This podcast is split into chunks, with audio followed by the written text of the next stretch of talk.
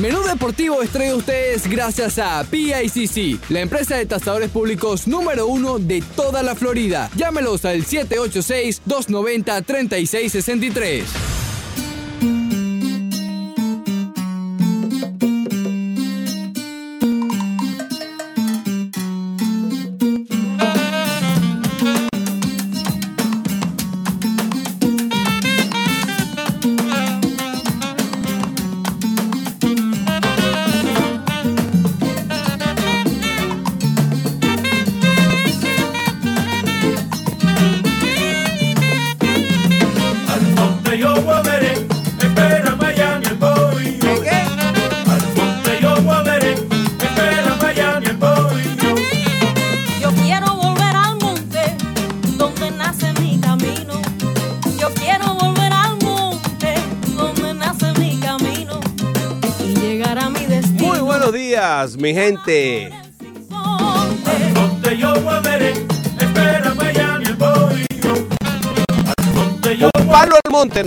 Bienvenida hoy el señor Leandro Soto en su día de libre albedrío. Señor.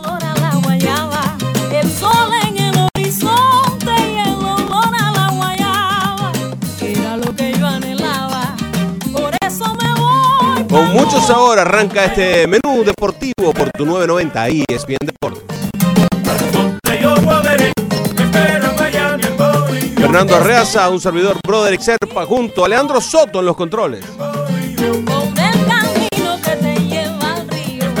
Y Ricardo Montes de Oca en todo el ambiente digital.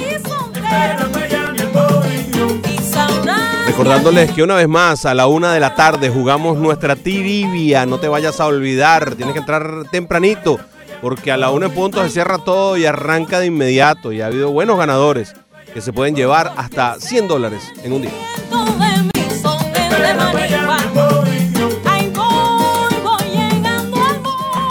Hoy vamos a estar uh, analizando una serie de circunstancias que hay en el béisbol. Listas, listas, listas y más listas. Listados, listados y más listados. Tenemos el listado de los agentes libres. Ya se acerca la agencia libre en la NBA y también se está por cerrar en pocos minutos ya el um, listado de los que van a ser los titulares en uh, el juego de estrellas del béisbol de las grandes ligas.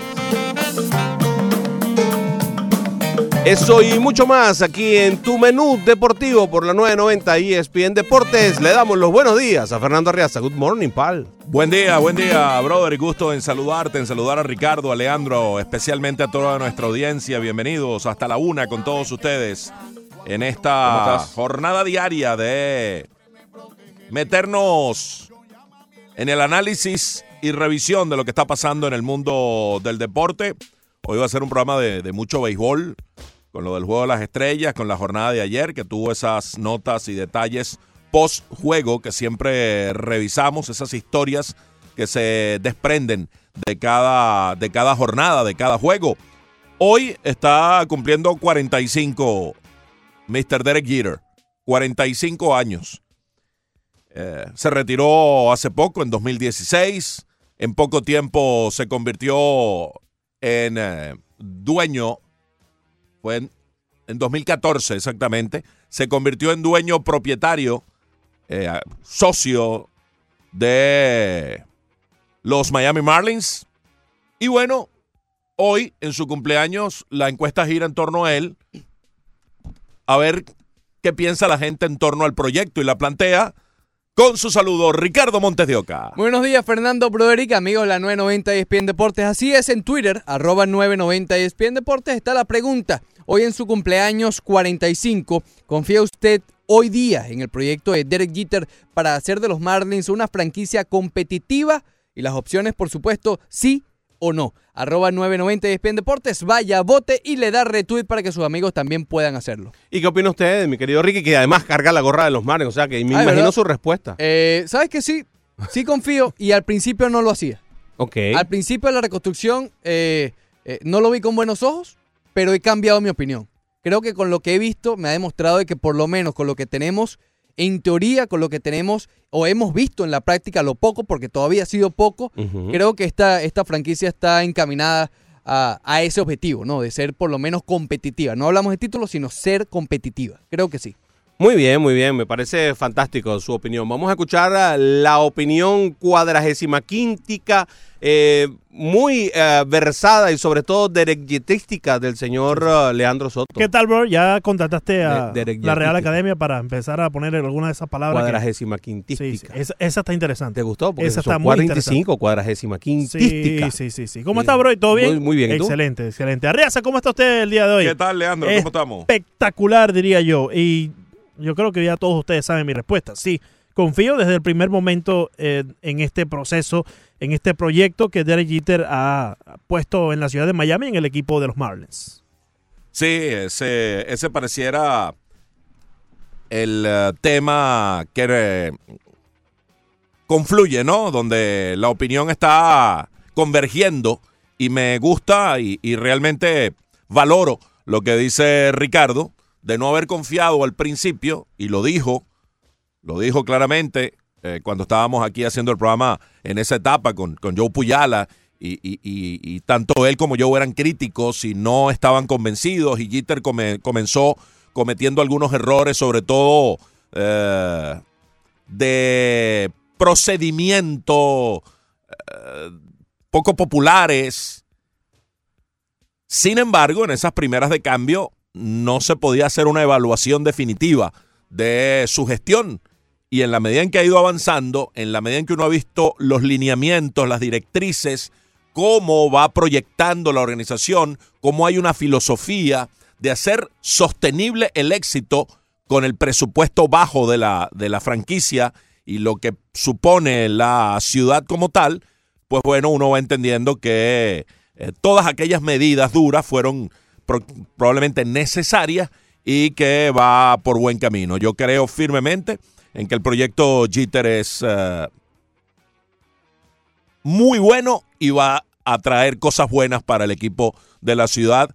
No este año, no el año que viene. Estamos viendo ciertas cosas, pero dentro de dos o tres creo que va a ser una franquicia competitiva, que muy bien lo subrayó también Ricardo. No se trata, obviamente, el objetivo tiene que ser ganar una serie mundial, pero más que ganar una serie mundial, primero tienes que aprender a ser competitivo.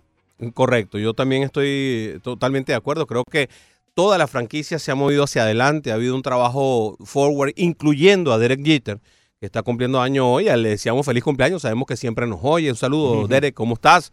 Eh, sí, siempre eh, las franquicias que tienen estos impactos tan brutales como una venta, ¿no? Y una venta tan, tan traumante como puede haber sido esta, sobre todo salir del, del dueño anterior, que fue realmente nocivo para la franquicia, tiene una serie de, de- problemas. Otra era Derek Jeter, que apenas en 2014 acababa de- de salir del béisbol y eh, habían ciertas fallas en la forma de hacer el delivery de sus comentarios de Derek Jeter. La honestidad siempre estuvo allí, siempre fue rematadamente sincero, pero te batía la sinceridad en la cara, le batió a la gente la sinceridad en la cara y en un momento determinado le, hizo falta un poquito de conocimiento de manejo de, de eso, ¿no? De la forma como hacer llegar esas verdades. Eh, a- poco a poco lo ha ido mejorando. Evidentemente, él también está aprendiendo. Sí. Es un hombre de 45 años que tiene una responsabilidad de hombres de 60. Y que hizo una transición muy rápida de ser pelotero a pasar a una oficina Claro. y tener esa responsabilidad como, como la cara visible de la franquicia. ¿no? Y necesitaba unos cursitos de PR, necesitaba un cursito de manejo de ese tipo de, de informaciones. Lo ha hecho, de verdad que ha mejorado bastante. A Las, las últimas veces que hemos escuchado cosas dichas por él, te dice la verdad, pero te la dice un poquito dorada, la píldora. eh, es un poco más cariñoso en el momento de, darte las malas noticias. Al principio era un poco duro. Y eh, se ha venido haciendo lo que se ha venido haciendo. Desde un primer momento, a mí lo que me dio mucha esperanza en este proceso fue que lo primero que hizo esta nueva gerencia fue contratar a Dembo. La contratación de alguien como, como para encargarse de lo que eran las ligas menores, eh, te decía a ti que eh, se estaba em- empezando a construir desde la base y no empezaba a construir desde el techo como lo estaba haciendo, como era el Marlins Way. Aquel Marlins Way que tanto eh, chachareaba David Samson y que cada rato nos lo decía, que empezaron a construir desde el techo. Este, esta, esta franquicia o esta nueva gerencia daba esa impresión y yo tuve confianza desde el principio, lo decíamos cada vez que teníamos el chance aquí, porque además estamos apostando al equipo de la ciudad, esto no, no, no debe ser eh, eh, un secreto para nadie, a mí me parece que, que van en buen camino y creo que Jeter tiene mucho que ver con ese buen camino, ha habido tino de parte de ellos, eh, aunque, aunque a veces no lo reconozcamos, ha habido bastante tino y se ve en los resultados que están teniendo estos muchachos. Una mm, buena muestra de esa construcción y de la buena dirección, apuntalado esto por Gary Dembow, que tú bien mencionas, es como las granjas que estaban secas, eran áridas las granjas de los Marlins. No había prácticamente nada, salvo dos o tres peloteros que pudieran levantar alguna esperanza de futuro. Ahora las granjas tienen una profundidad grande en lanzadores, hay peloteros atractivos que se están formando, de ser la, la granja número 28, 29, allá en la cola de las últimas en las grandes ligas, hoy está a mitad de tabla, un, un salto de calidad importantísimo, y eso nos decía Jorge Posada hace un par de semanas, que eso lo tiene emocionado. Y cuando tú ves a- al entorno y, a- al grupo que está trabajando en una misma dirección, todos empujando el carro eh, por igual, en la misma dirección, eso deja saber que las cosas van bien encaminadas. Sí, sí, sí. Y se ven los resultados, se ve en la alegría con la que el equipo juega, ha, ha habido un cambio de actitud. A veces se pierde, a veces se gana. Va a haber lanzadores como ayer, en donde eh, Max Scherzer vino totalmente imbateable y vino como, como es él, eh, que te van a dominar.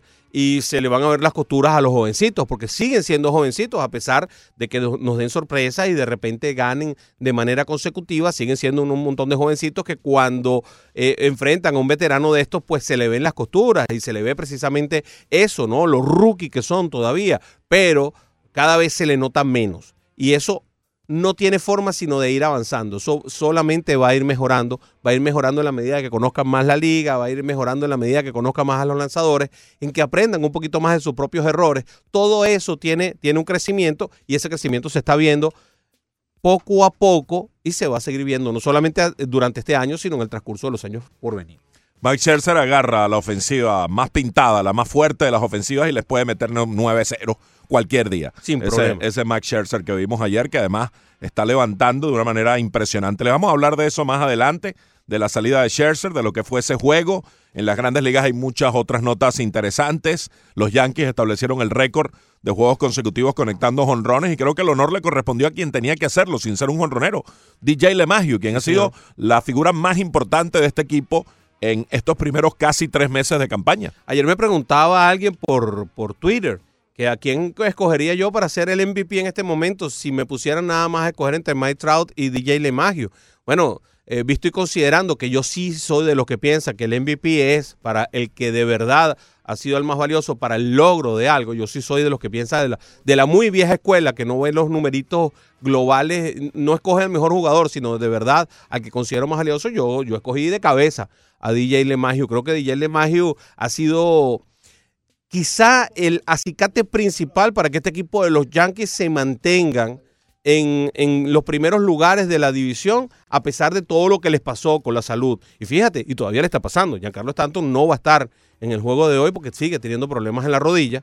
Entonces, Sí, bueno, ayer con un deslizamiento se lastimó la rodilla y va a ser sometido a un examen de resonancia magnética para... Cuando ya hay un examen de resonancia magnética es que, bueno, eh, hay preocupación. Sí, ya no va a estar en el line ya, ya, lo, ya lo dieron por asegurado. Es decir, eh, cosas como esa eh, son precisamente lo que le dan ese valor especial a, a este DJ LeMahieu. Pero es que además, no es que llegan de casualidad, no es que rompen el récord porque conectaron un honrón por allá por el octavo inning. No, no, no, no, no, es que conectan cuatro en el partido. Y Es- dos abriéndolo. se meten, se meten en, una, en unos números extraordinarios. En este momento, ya después que hemos hecho el seguimiento, los Yankees son cuartos solitarios de todas las grandes ligas con 132 cuadrangulares. Están a 4 de los Brewers que están en el tercer lugar y a 17 de los Twins. Tú lo comentabas en estos días, hace 15 días, un mes, estaban a 30. A- a la última vez que lo hablamos, hace un par de días, estuvieron a 21, ya en este momento están a 17 de los Twins de Minnesota, muy cerca, se acerca muy rápido. Este equipo gira demasiado violentamente en, este, en esta velocidad por ir por el récord de más cuadrangulares en una temporada. Sí. Y ayer, sin perder tiempo, como primer bateador del juego, el cuarto partido que abre con jonrón DJ LeMahieu para establecer la marca y acto seguido lo hizo Aaron Judge.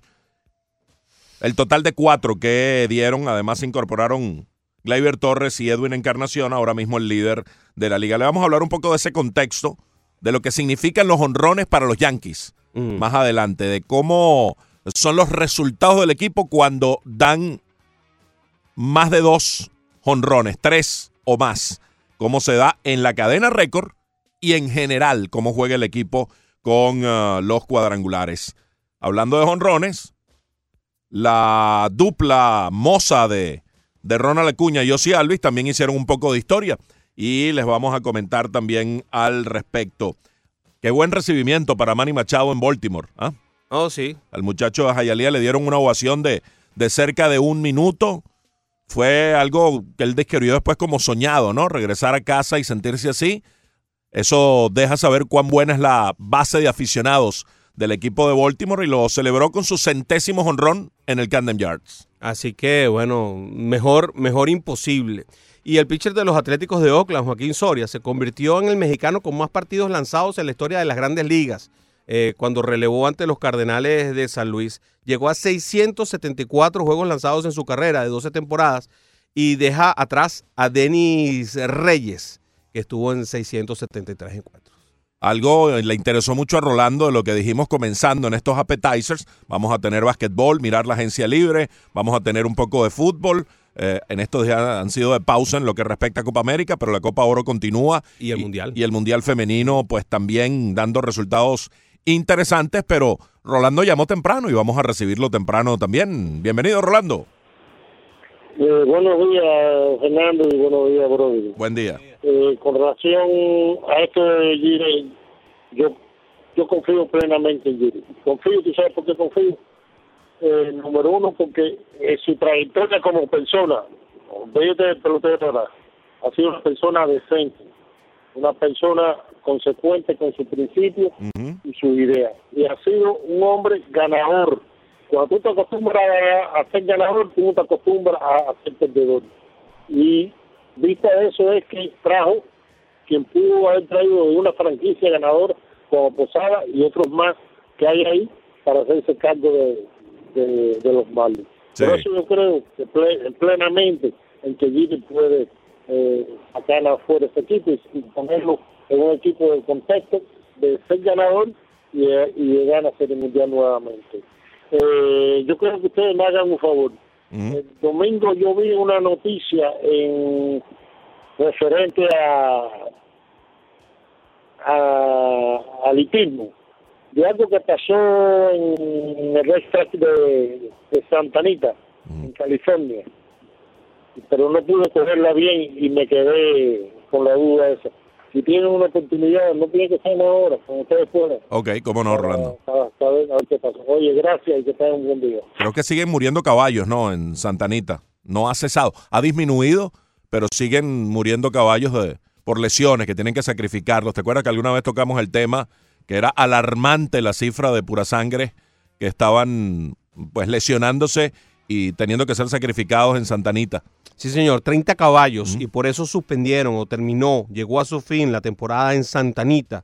Esto, por supuesto, bueno, sacudió no solo al hipismo, sino que al deporte en general aquí en los Estados Unidos y mm, causó que Jerry Hollendorfer, que es un entrenador del Salón de la Fama, fuera expulsado cuando cuatro de sus caballos formaron parte de esta lista de, de 30 caballos que, que fenecieron.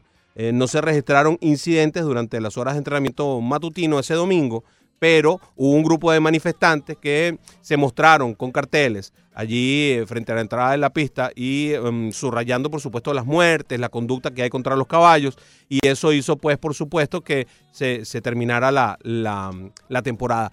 También los comerciantes del Santa Anita, los mismos comerciantes que están alrededor y que tienen que ver con los comercios aledaños, también estuvieron haciendo protestas con respecto a lo que estaba pasando en la pista de Santa. Bueno, ahí está la respuesta rápida para Rolando. José Antonio Mora dice respecto a nuestra encuesta, sí. Ojo, no soy fan de los Marlins, pero me gusta el béisbol y veo que lo que está construyendo de las bases es lo que se debe hacer en un equipo. Esto se derrumbará si empiezan con el vicio de los dueños anteriores. Tenemos- Una muy buena reflexión de José Antonio Mora. Cuando regresemos, regresamos con Norma y con Nelson, que están en línea.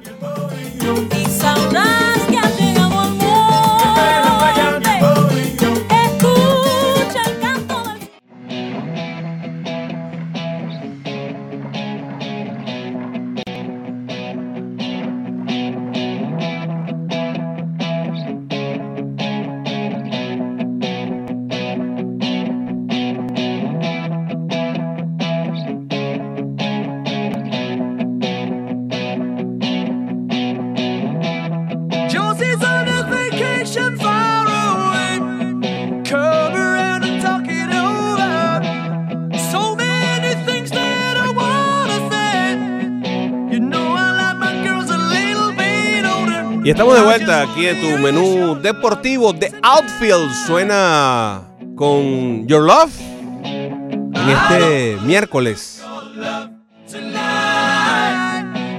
de Libre Albedrío.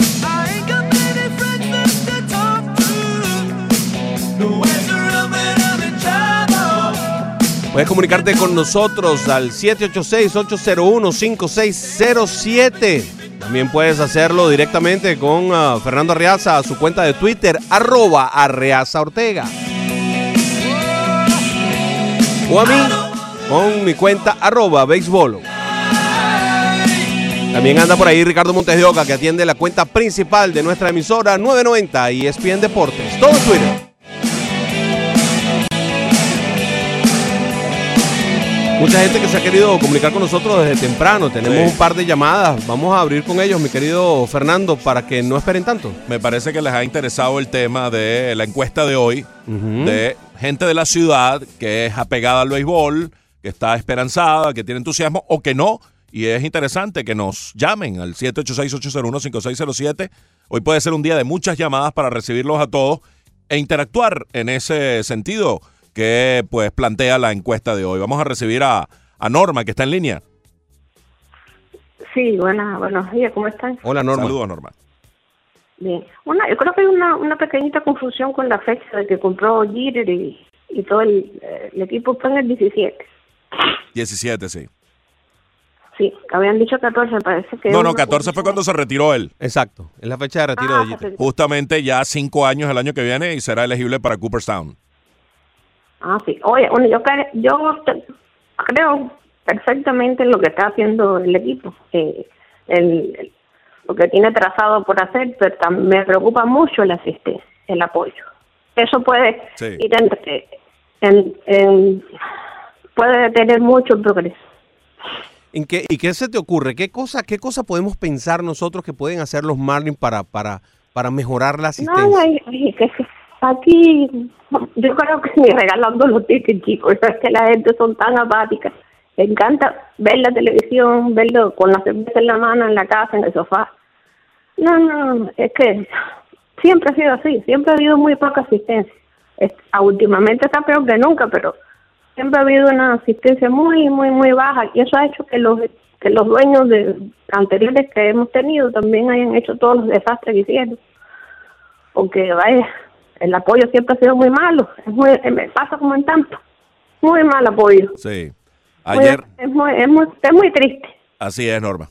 Ayer 7.327 personas, gracias a Norma por llamar, Y- y eso que 7.327. estaba lanzando Mark Scherzer. Yo quiero, tengo curiosidad qué va a pasar cuando tenga su salida Jordan Yamamoto. Mm. El impacto que ha causado, si se elevan 2, 3, 4 mil personas la asistencia.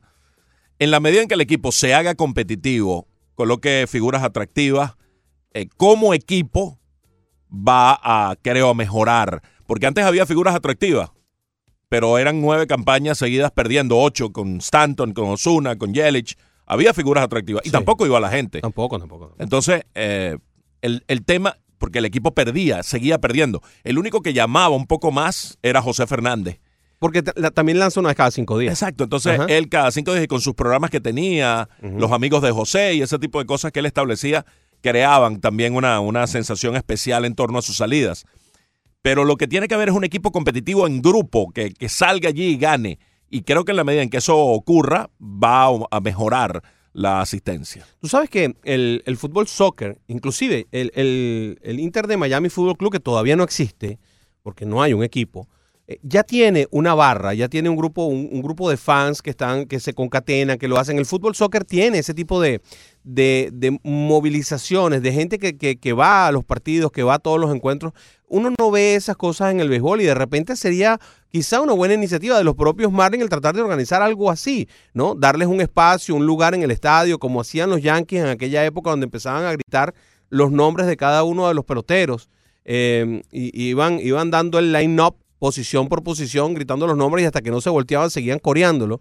Eh, para tratar de incentivar ¿no? Eh, ese tipo de, de movilizaciones, a lo mejor darle algunas ventajas, algunas prerrogativas, pero tienen que buscarle la vuelta, tienen que hacer algo con el mercadeo y no solamente bajar precios. Yo creo que tienen que buscarle la vuelta a mercadear de diversas maneras para que la gente se vea incentivada a asistir al estadio, de, quizá no solamente por el, por el solo hecho de ver el béisbol, sino de, por otras cosas que pueda tener el mismo, el- el- la misma franquicia dentro del juego. Sí, un, un plan macro diseñado de manera inteligente para eso. Recibimos a Nelson, que está en línea. Seguro. Hola Nelson.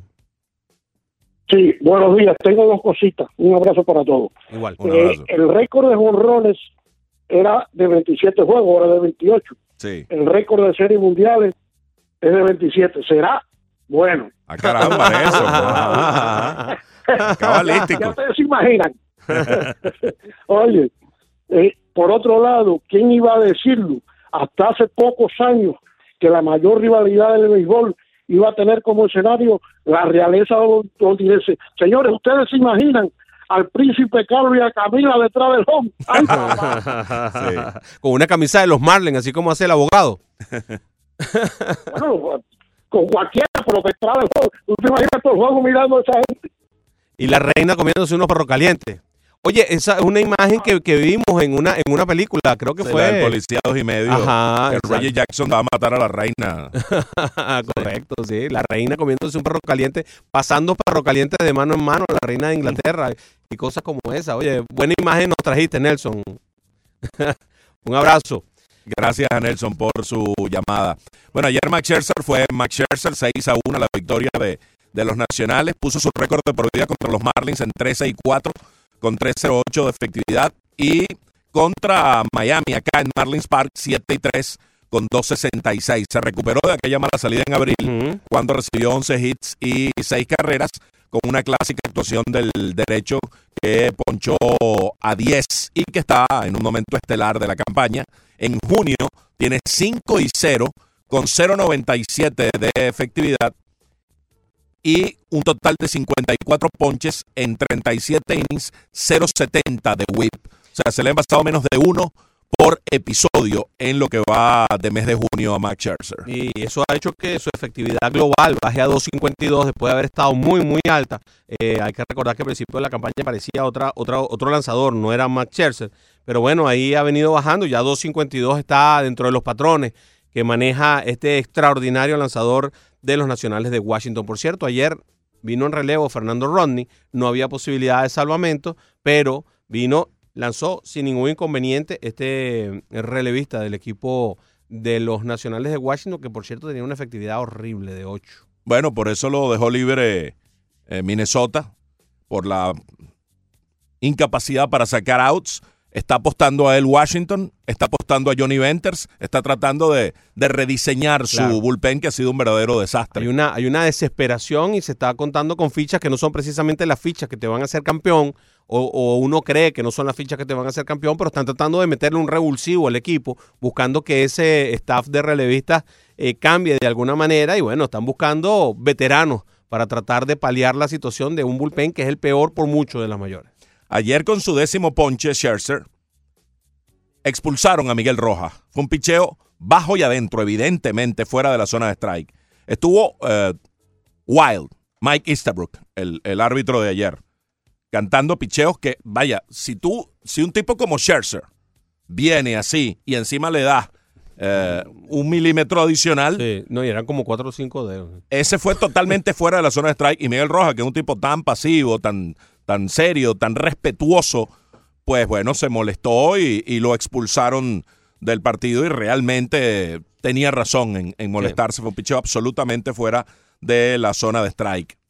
Desde- Ha venido mejorando Miguel, por cierto. Y Miguel, desde que lo pusieron de primer bate, ha estado reaccionando muy bien a la posición. Ayer conectó de 3-2, ya va por 2-7-9. Su porcentaje de bateo, pero el porcentaje envasado ya está en 3-4-4. O sea que estamos viendo cosas en, en Miguel Roja que son realmente in- in- eh, de buen gusto, que nos, que nos, nos llama la atención y nos gusta ver que estén pasando, sobre todo porque desde que lo pusieron de primer bate, en donde necesitábamos a alguien con urgencia, pues él ha estado respondiendo a la, a la ¿cómo se llama? La responsabilidad, ¿no? Sí, el reto de ser el primer bate. Ayer falló Trevor Richards, no, no pudo, le dieron, y sobre todo el jonrón de Tria Turner ya acabó con el partido temprano en el cuarto inning, pero vino un relevo largo de Adam Conley, y esa es una señal positiva. Ponchó a siete en tres innings Conley. Él fue alguna vez abridor y alguna vez apuntó positivamente como abridor. Hoy, hoy día Miami no lo necesita él como abridor. No. Lo necesita como un zurdo que saque outs, pero tal vez como un zurdo intermedio pueda seguir ayudando. Para darle variedad a Chen.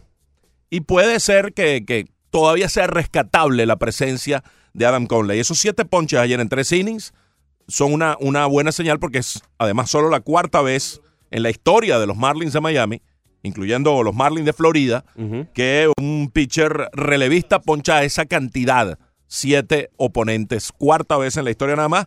Eh, Merandi González había sido el último hace un par de años. Le dieron un solo hit en su actuación a Conley y luego vino Bryce, que también estuvo muy bien en su actuación, ponchó a uno, tuvo un inning, bajó su efectividad ya a 2.35, la de Conley se colocó en 7.20, ha sido realmente deficiente Conley, pero bueno, tres innings lanzados sin que le hagan carrera, con estos siete ponches baja sensiblemente la efectividad que estaba por, por cerca de los 10. Rigoberto está en línea, te vamos a atender. ¿Cómo estás Rigoberto? Bienvenido.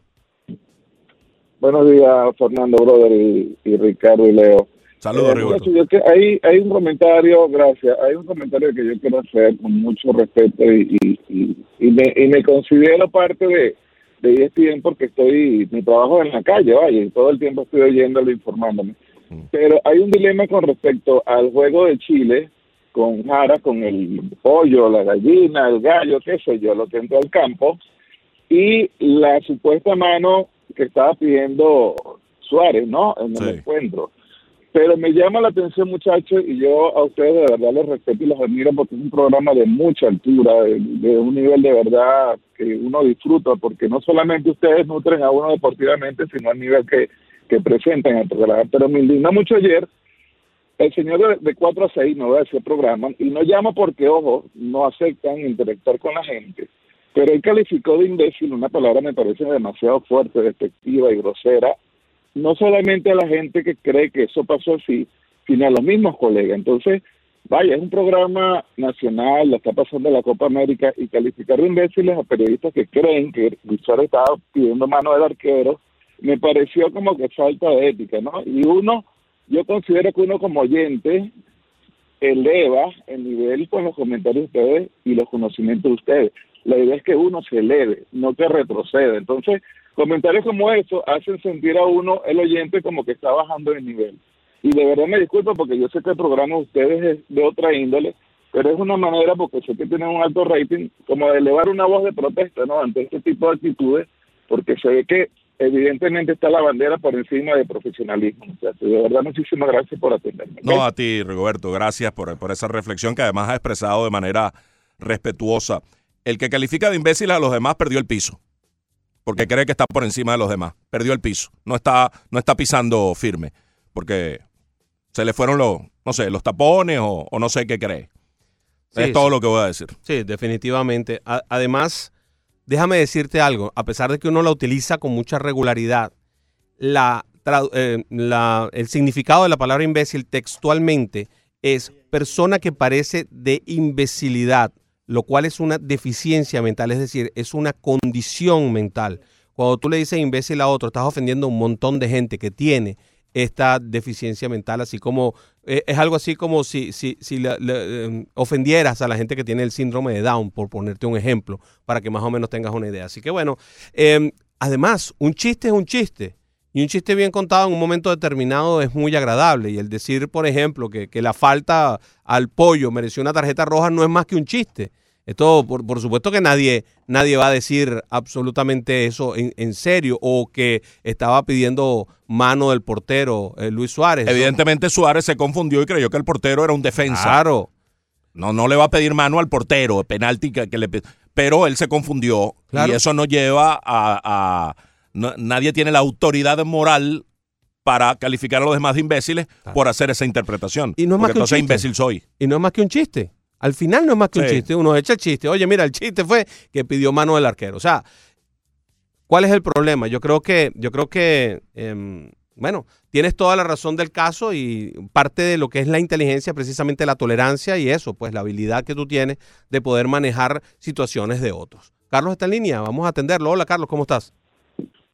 Saludos, muchachos. Eh, yo soy una persona que doy mi opinión. A veces me, me, me apasiono y por lo que veo en los peloteros, ya yo creo que después de un año me imagino lo que van a dar, lo que no van a dar. Por ejemplo, en este año, yo sé que yo la tengo cogida con Guerrero, el, el supersónico de los Marlins. Mm. Para mí es un muchacho que no, no, no creo que vaya a dar más de lo que está dando. Ahora, sin embargo, a lo mejor lo que voy a decir ahora trae problemas. Conley, a mí se me parece mucho su forma de lanzar. ¿Se acuerdan de Andrew Miller cuando estaba en los Marlins? Sí, cómo no. Quizás Miller tenía un poquitico más de velocidad, pero a mí se me parece mucho. Aquí fue un desastre, Miller. Sí, Yo- él se hizo pitcher fue gente bastante tiempo después. Sí, yo me acuerdo que eh, aquí, aquí han acabado con Conley, todo el mundo quiere votar a Conley. Sin embargo, Conley ayer lanzó con un con- que parecía a otra persona. Sí. otra persona. Claro, el juego estaba decidido, no importaba nada.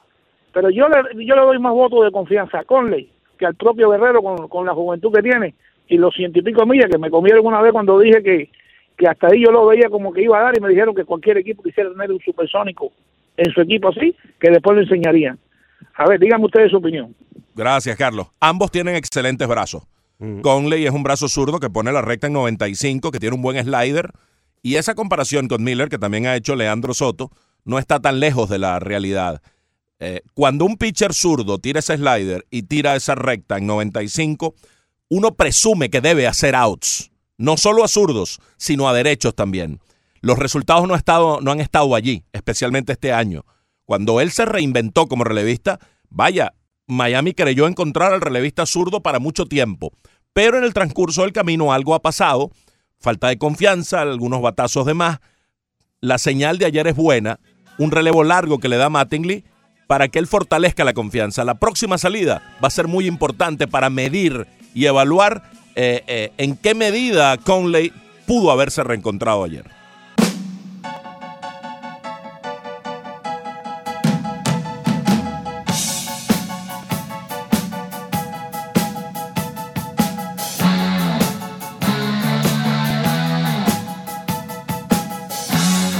Hoy es miércoles de libre albedrío. Leandro Soto nos regala una canción de uno de mis grupos favoritos, Toto. Hold the line.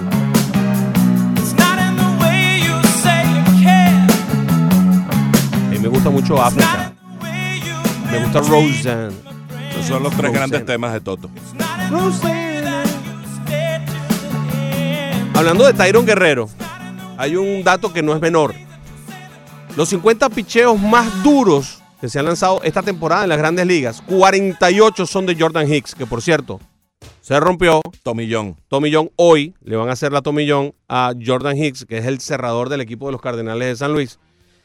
48 de los 50 picheos más duros que ha habido esta temporada, según StatCast, han sido de Jordan Hicks. El más duro, por cierto, el más rápido de 104.3 millas por hora, a una distancia más o menos apreciable de el más rápido que lanzó el año pasado, que fue el mismo que lanzó 105.1 millas por hora, 100 105.1 millas por hora eh, Jordan Hicks.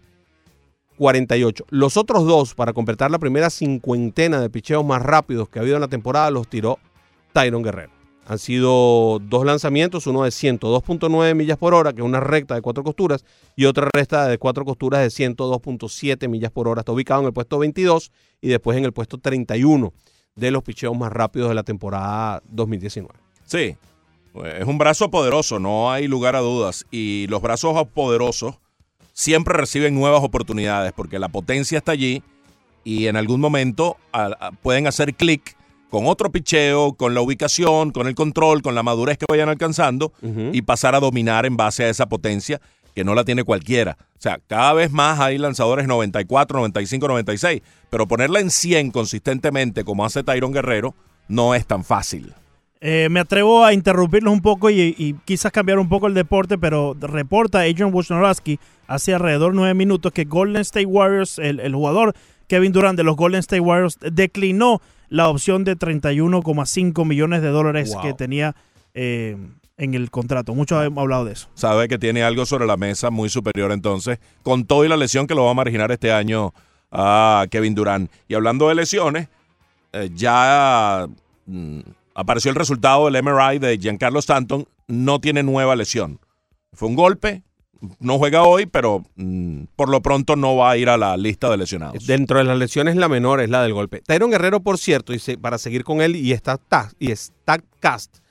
Está, es el tercer lanzador en grandes ligas por el promedio de velocidad de sus lanzamientos.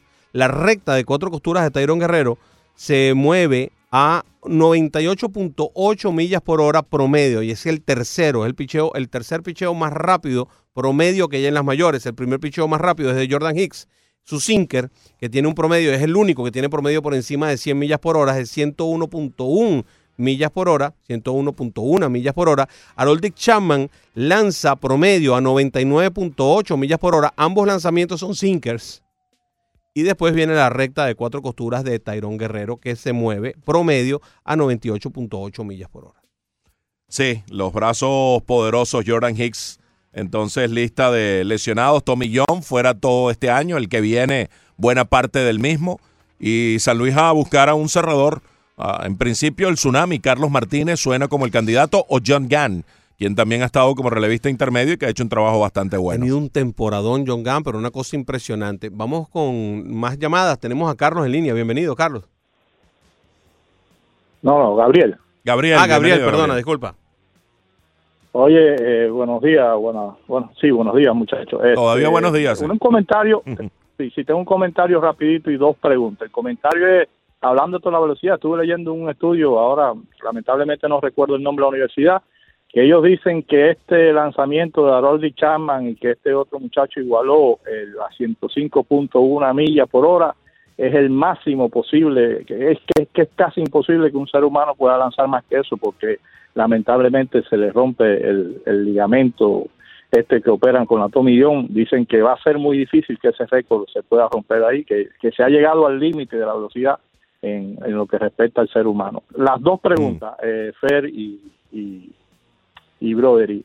La primera, eh, ¿será este muchacho Yamamoto lo mismo que ha sido, que han descubierto los astros con Jordan Álvarez, Pi Alonso allá en los MES, eh, Correa, Altuve, todos estos muchachos que llegaron muy jovencitos y desde que llegaron la rompieron?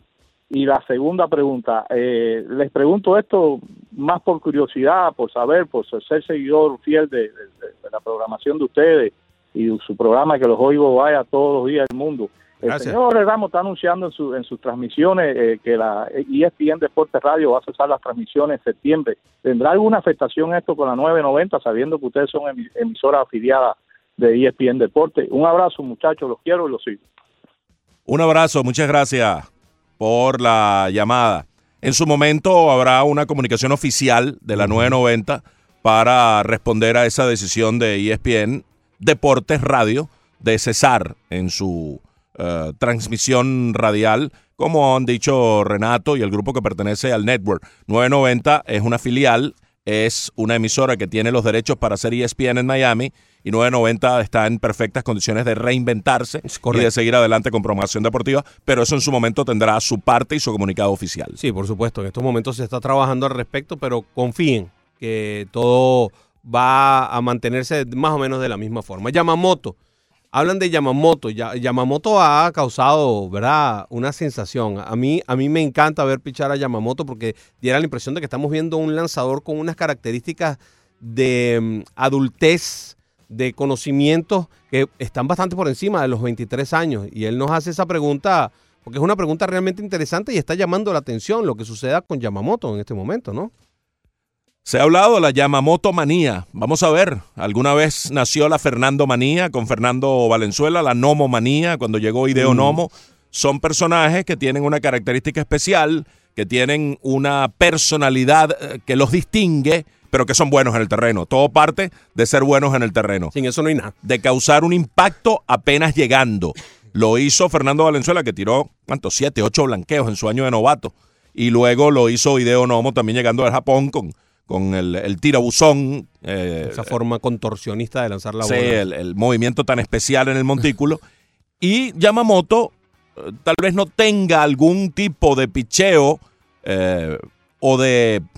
de, de característica como, como tenía Fernando Valenzuela, que se veía la punta de la gorra él mismo, se veía rarísimo cuando iba a hacer el movimiento, ¿no? sí, tal Sí. vez no tenga nada de eso, pero tiene un repertorio amplio que le permite ser dominante y tiene la personalidad ligera, se ríe, está... eh, yo rara vez veo un pitcher que esté en medio de su actuación y se levante a recibir a alguien que dé un batazo. Yamamoto lo ha hecho. Entonces trae algo distinto, trae una, Frescura. una frescura diferente, una personalidad diferente que puede construir algo especial. Por eso yo estoy muy atento a la salida del fin de semana de Yamamoto a ver cómo responde el público.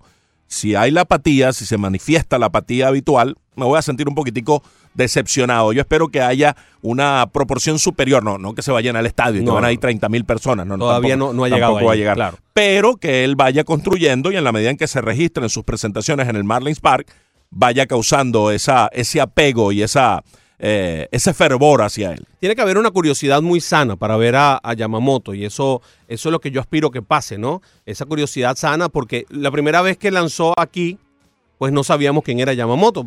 La gente no lo conocía, no, no había demostrado eh, eh, estas actitudes que ha demostrado, pero ya viene de regreso. Esta es la primera salida en donde ya estamos esperando algo de Yamamoto en, en la próxima salida, en la, en, la, en la siguiente, y cada vez vamos a ir esperando cosas de él. Así que yo me imagino que debe haber una curiosidad bastante sana de parte de la gente por ver a este, a este lucero fulgurante que ha nacido dentro de, dentro de las granjas del equipo de los Marlins, allí de lo más recóndito, porque este no estaba en AAA, ni, estaba, ni era el prospecto que debía haber subido de inmediato, todo el mundo estaba esperando que fuera Zach Gallen, y resulta que quien subió fue él. Por cierto, Gallen lanza también. Lanza hoy, sí, Así contra que- Patrick Corbin. Así que bueno, también va- vamos a tener la oportunidad de ver en casa a este muchacho que, tiene todos los pergaminos y la temporada que tuvo en AAA es precisamente abierta para que uno pueda pensar que él puede tener buenas actuaciones en el béisbol de las grandes ligas.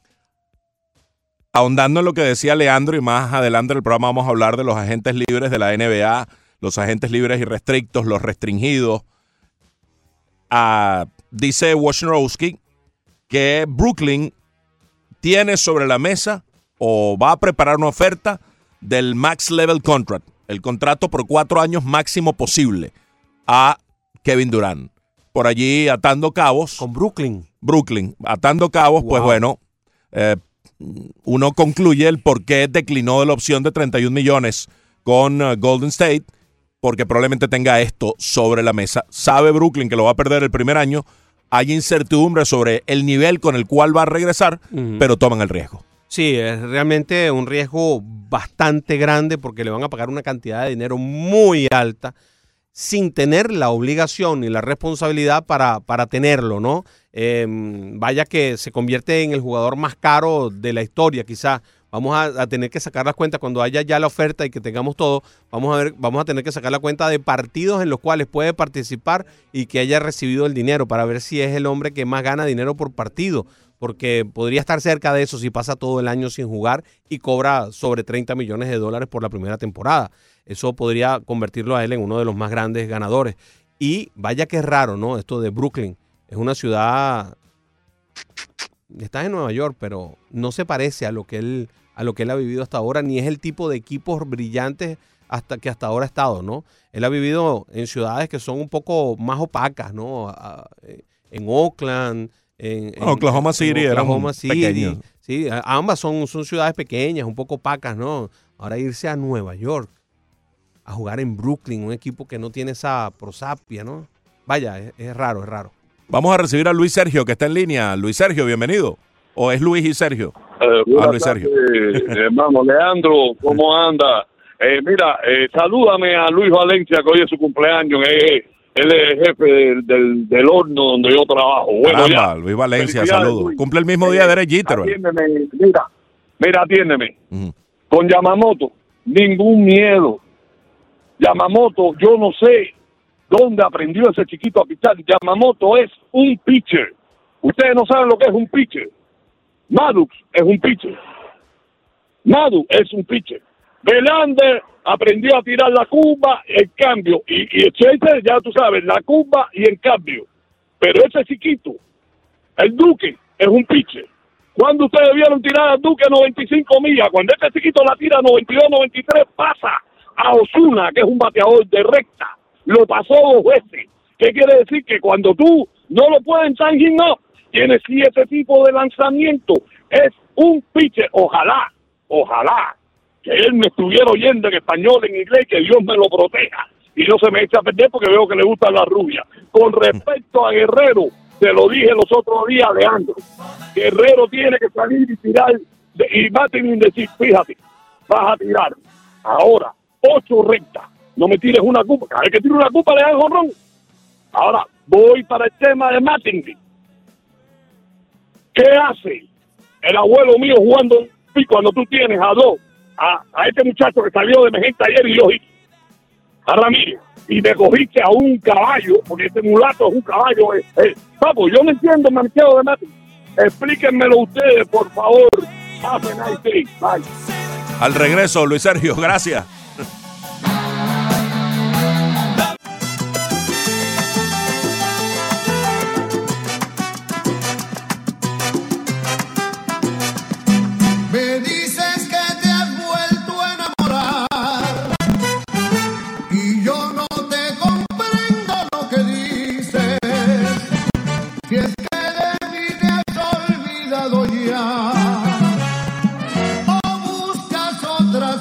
Andy. Montañez. Supongo Casi te envidio.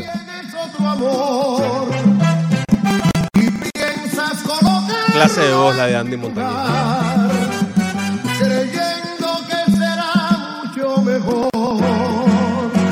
que todo lo que yo te he dado ya. Casi te envidio. Casi te envidio. Esa linda canción, además, una salsa espectacular con un muy buen juego de voces en lo que es eh, todo lo que es el estribillo. Hoy a las 6 y 30 de la tarde, Trinidad y Tobago se enfrenta a Guyana a las 9, Panamá contra los Estados Unidos, con transmisión de nuestra hermana, la actualidad 1040 AM. Va a estar transmitido este partido de los Estados Unidos. Lo último que falta para definirse, Fernando, en los uh, eh, pases de cuartos de final de Copa Oro, en donde ya están anclados y estos partidos ya están decididos.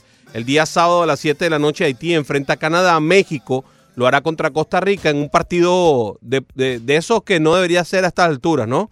Ver a México contra Costa Rica a las 10 de la noche el sábado, transmisión también de actualidad 1040. Jamaica clasificó ayer luego de empatar a uno con Curazao y se metió Curazao, Fernando.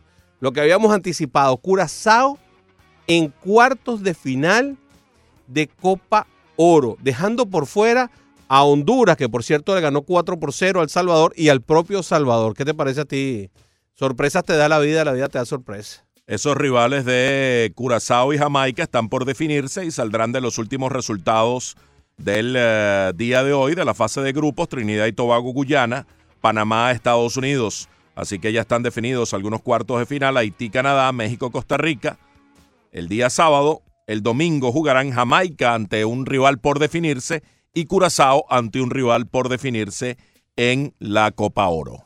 Sí, señor, ya, ya están clasificados Estados Unidos y Panamá, porque tienen seis puntos cada uno. Ahí lo que queda por definir es cuál, de los dos va uno y cuál de los dos va de dos. Mientras tanto, en el Mundial Femenino de Fútbol, Alemania se va a enfrentar contra Suecia el día sábado, esto a las 12 y 30 de la tarde, porque ya están listos los cuartos de final.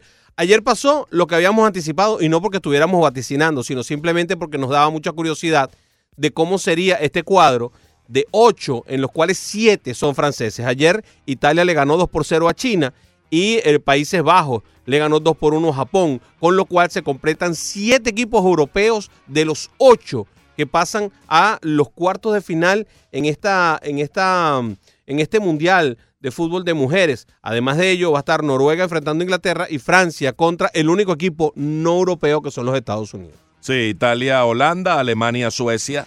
Los otros dos partidos de cuartos de final de la Copa Mundial. Ayer eh, Milena Jimón, que ha estado colaborando con nosotros, colocaba un tuit celebrando lo que ha sido la audiencia magnífica, inmensa de respaldo mundial, eh, no solo en Francia, sino en todo el mundo, dándole pues eh, respaldo y seguimiento a la Copa Mundial eh, Femenina. Antes de ese partido entre Francia y Estados Unidos, que será el viernes, pues vamos a tratar de hacer otro contacto con Milena Jimón para que nos hable un poco eh, del preview de ese Sí. fantástico encuentro. Ayer veíamos a nosotros aquí en las pantallas el de Italia-China y después yo en mi casa tuve la oportunidad de ver el de Países Bajos contra Japón y realmente en el de Países Bajos contra Japón había un auténtico gentío, eh, Fernando, y, eh, y sacaron las cámaras varias veces a la plaza que estaba fuera del estadio y estaba repleta también. O sea que he estado teniendo una muy buena convocatoria. Gracias, qué bueno esto, ¿no? Es, es interesante que se siga desarrollando el fútbol soccer femenino en buena medida. Qué, qué, qué maravilloso esto y ojalá que eso se vea también eh, apoyado por las marcas, las diferentes marcas y que esto pues pro- también produzca más dinero y produzca más atención en- a los próximos torneos internacionales de, de la categoría femenina.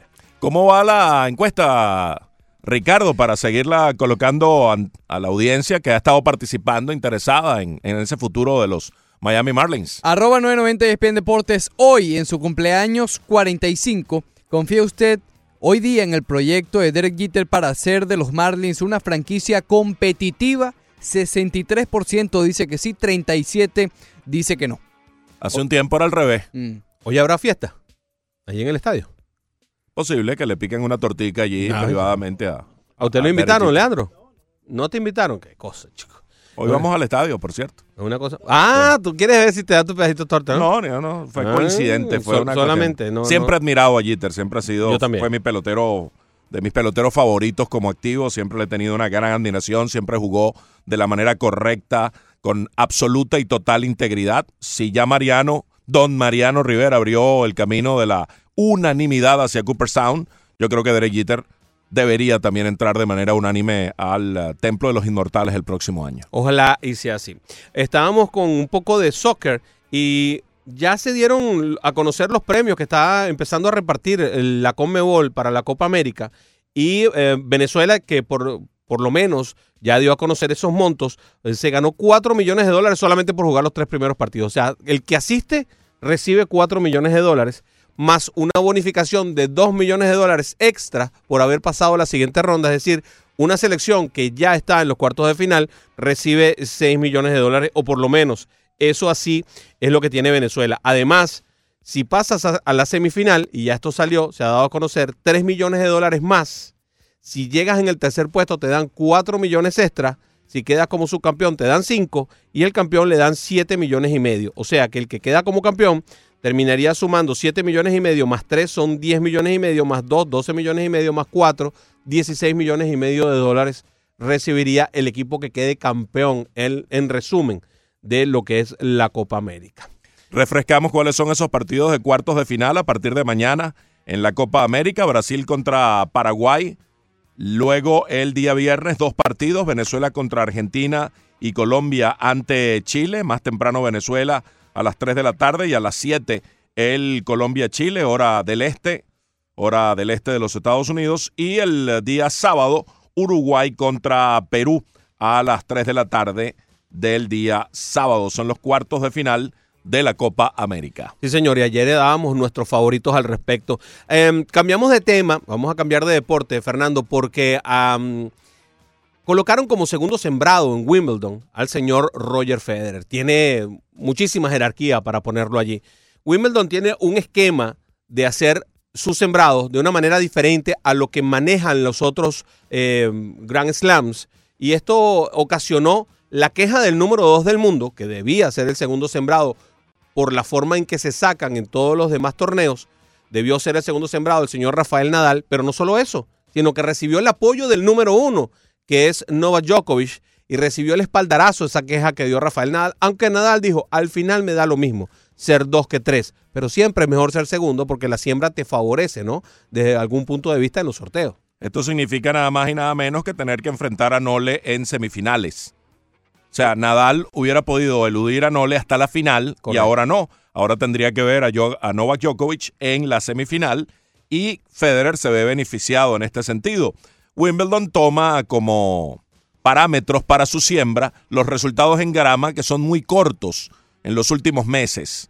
Y Federer viene de ganar Halley y eso le dio los puntos eh, suficientes para el criterio del All England Club y establecer su eh, eh, orden en cuanto a los sembrados, desplazando Federer a Nadal, dejando a Nadal como número 3. No lo hace nadie más. Tiene esta licencia Wimbledon que la ATP le permite. No lo hace ningún otro mayor. Los otros mayors se ciñen única y exclusivamente al ranking ATP que prevalezca. En el momento del ranking hacen la siembra y de acuerdo a eso se dan los emparejamientos y se da el cuadro de sembrados. Wimbledon tiene esto. Nadal se queja con razón que si lo hicieran los demás él lo entendería, pero que solo lo haga Wimbledon no le parece correcto ni le parece justo. Y cuando ya son dos voces de tanto peso como la de Nadal y la de Novak Djokovic, no es nada contra Federer. Federer es más grande que ellos dos, pero eh, no parece lo, digamos, lo justo y lo correcto a la hora de la siembra. De todas formas, esto no es nuevo, ¿no? Entonces, No, no, eh, tiene varios años que Wimbledon procede así. Entonces, bueno, la queja está y va a surtir algún efecto, no sé. O- no, eh, All England Club mm, tampoco es muy dado a que le estén dando instrucciones. Ellos, ellos son eh, de su forma de pensar. También ellos tienen un reglamento de que solamente se puede jugar con blanco, ¿no? Ellos Sí. mantienen ese reglamento todavía, a pesar de que en todas partes ya permiten utilizar eh, el tipo de, de- de vestido y, la, y el color que tú desees. Pues bueno, todavía en All England se mantiene esa eh, em, gran tradición de que era el deporte blanco y que se mantenga así por lo menos mientras están en Wimbledon. Lo que decía Djokovic fue exactamente lo siguiente. Son sus reglas y tienes que respetarlas, aunque para ser sincero, es un poco sorprendente, le dijo Djokovic a Reuters tras participar en una exhibición. Roger es el más grande de todos los tiempos y ha ganado más títulos de Wimbledon que ningún otro en la historia. Así que si alguien lo merece, es él. Pero al mismo tiempo es Nadal, al que se le está retirando como segundo cabeza de serie, por lo que es un poco sorprendente. Evidentemente a Nole no le afecta, él es el número uno, y, y al ser número uno, él iba a jugar en semifinales contra Nadal o contra Federer. Tal vez él hubiera preferido a Nadal, a quien le ganó en semifinales el año pasado en un partido de dos días porque hubo lluvia, partido durísimo. Nadal es más susceptible de ser vencido en grama que en eh, eh, la pista de Wimbledon Pero sobre si hubiera sido en Roland Garros le hubiera dado un infarto a Djokovic. Sí. eh, entonces, Djokovic, de alguna manera de, de retruque, pues también se ve, pues, Entre comillas, beneficiado. beneficiado porque solo vería en la final a Roger Federer. El All England Club tiene esta singularidad histórica. Se rige por sus propias normas y la aplica a la hora de configurar los cuadros. Pero bueno, se ha ganado esa prerrogativa como el, el torneo más antiguo de tenis en la historia. Acaba de salir la lista de los finalistas para la elección de los titulares en la votación del, del um, ah, ¿cómo se llama? Del Juego de Estrellas de Grandes Ligas, que comenzó hace 14 minutos a las 12 del mediodía, hora del este de los Estados Unidos, y va a terminar mañana a las 4 de la tarde. Los ganadores van a ser anunciados en la noche por ESPN a las 7 y aquellos que no sean elegidos como titulares no van a ser añadidos automáticamente al equipo como reservas, para que sepan eso. Eso se va a determinar por medio de una combinación de la boleta de los jugadores y unas selecciones hechas por la oficina del comisionado. Los lanzadores y los reservas van a ser anunciados el domingo 30 a las 5 y 30 de la tarde, también por ESPN. Entonces, ya salió la lista, Fernando. Eh, decimos quiénes son los que están disponibles para ser votados. Vamos a ello. Por la Liga Americana, en primera base, van a estar como finalistas Luke Boyd de los Yankees de Nueva York, Carlos Santana de los Indios de Cleveland y CJ Cron de los Mellizos de Minnesota. Eso en lo que respecta a primera base. En la receptoría de la Liga Americana, Robinson Chirinos, James McCann y Gary Sánchez son los finalistas. En la segunda base van a estar Tommy La Estela de los Angelitos de Anaheim, José Altuve de los Astros de Houston y DJ LeMahieu de los Yankees de Nueva York. Los antesalistas de la Liga Americana, finalistas Alex Bregman, Hunter Dozier y Gio Urshela. Y además, como campo cortos, estarán Jorge Polanco de Minnesota, Carlos Correa de los Astros de Houston y Gleyber Torres de los Yankees de Nueva York. Cantidad de Yankees, ¿ah? Sí, muchos Yankees. Los jardineros finalistas son Mookie Betts, Michael Brantley, Joey Gallo, Aaron Judge, Austin Meadows, Josh Reddick, Eddie Rosario, George Springer y Mike Trout.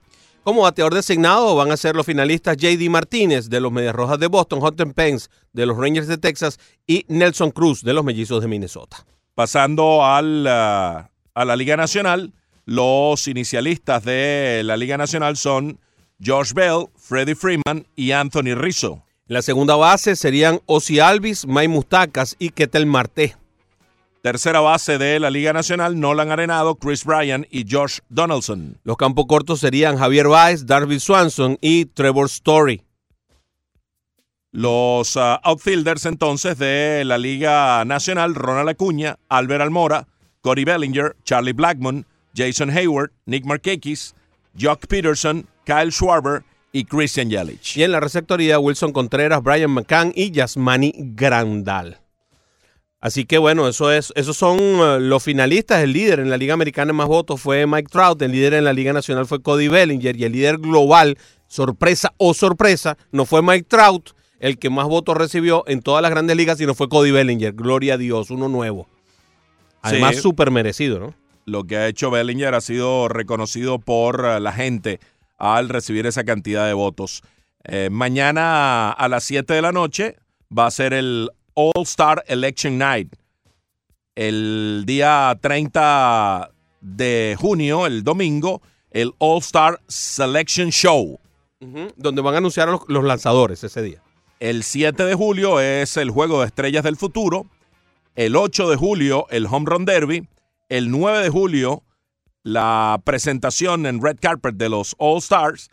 Y ese día en la noche, el eh, juego como tal en el Progressive Field de Cleveland. Acuérdense que las elecciones de estos finalistas se acaban mañana a las 4 de la tarde y pueden ser hechas, perdonen, por la página de Google. Google tiene muchas formas. Si ustedes ponen el nombre de cualquiera de los peloteros que son finalistas, le va a aparecer en la parte de arriba que pueden votar por ellos, etcétera, etcétera. Y por ahí tienen acceso a las uh, boletas de votación que por supuesto también están en mlb.com y en lasmayores.com. Alguien que no esté entre los finalistas no significa que no va a ir al Juego de las Estrellas. Esto puede ser reivindicado por la escogencia de los jugadores de reserva por parte de los managers y coaches. O sea que hay quienes se llevaron las manos a la cabeza. ¿Cómo es posible que no sea finalista tal? Bueno, eh, al final se trata un poco de un concurso de popularidad y la afición a través de sus votos establece esos parámetros.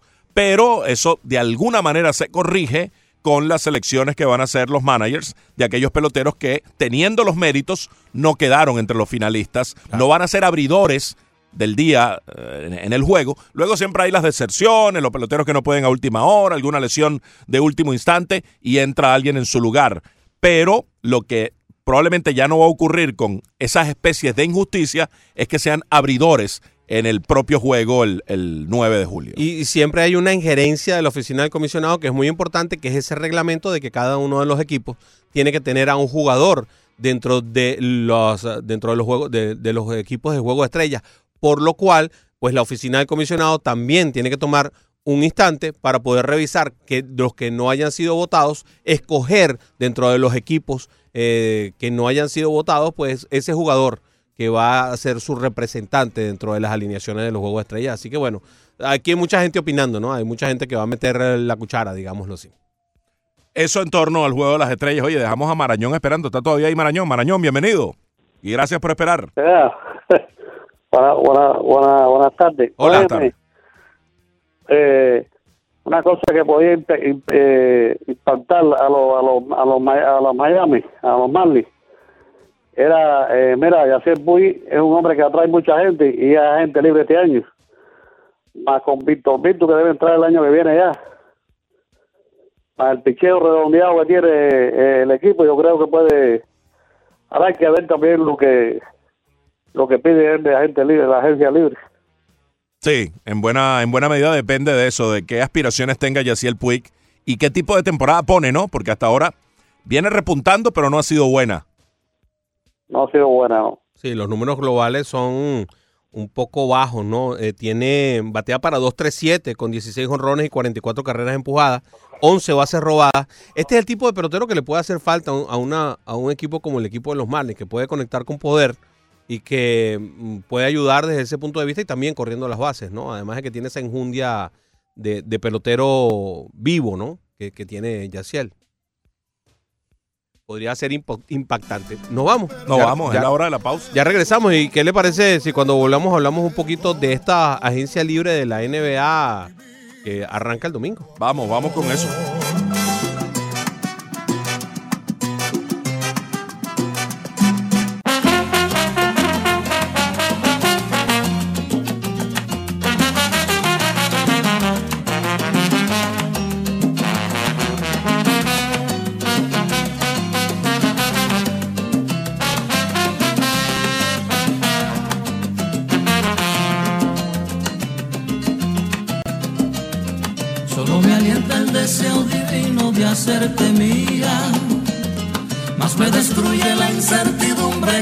Estoy pasando. Una de las canciones más bonitas que yo he escuchado en la salsa, Idilios.